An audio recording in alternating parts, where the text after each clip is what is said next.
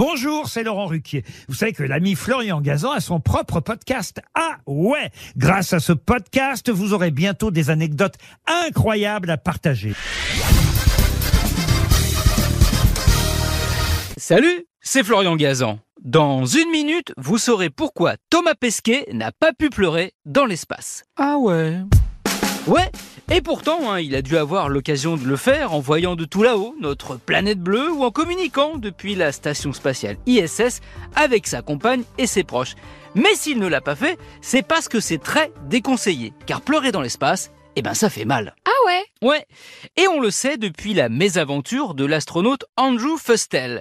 Astronaute, car je le rappelle, selon les nationalités, la désignation change. Américain, c'est astronaute, français, comme Thomas Pesquet, c'est spationaute, russe, c'est cosmonaute, chinois, c'est taïkonaute, et indien, même si l'Inde n'a pas encore envoyé quelqu'un dans l'espace, mais ils sont prévoyants, eh ben ils disent Viomanote. Mais revenons à Andrew Fustel. Nous sommes donc en 2001, quand il se lance dans une marche spatiale de 7 heures pour aller raccorder des câbles sur la partie américaine de la Station spatiale internationale.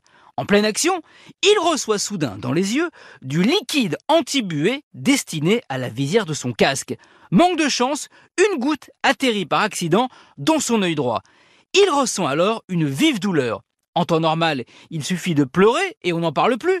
Sauf que là, ben, aucune larme ne sort. Ah ouais? Ouais, la faute à la gravité. Sur Terre, les larmes coulent sur nos joues parce qu'elles sont attirées par la force de gravité, donc vers le bas. En revanche, en apesanteur, bien, les choses s'inversent. Au lieu de s'échapper, le liquide s'accumule autour des yeux. Au bout d'un moment, ce trop-plein de larmes commence à piquer sévère.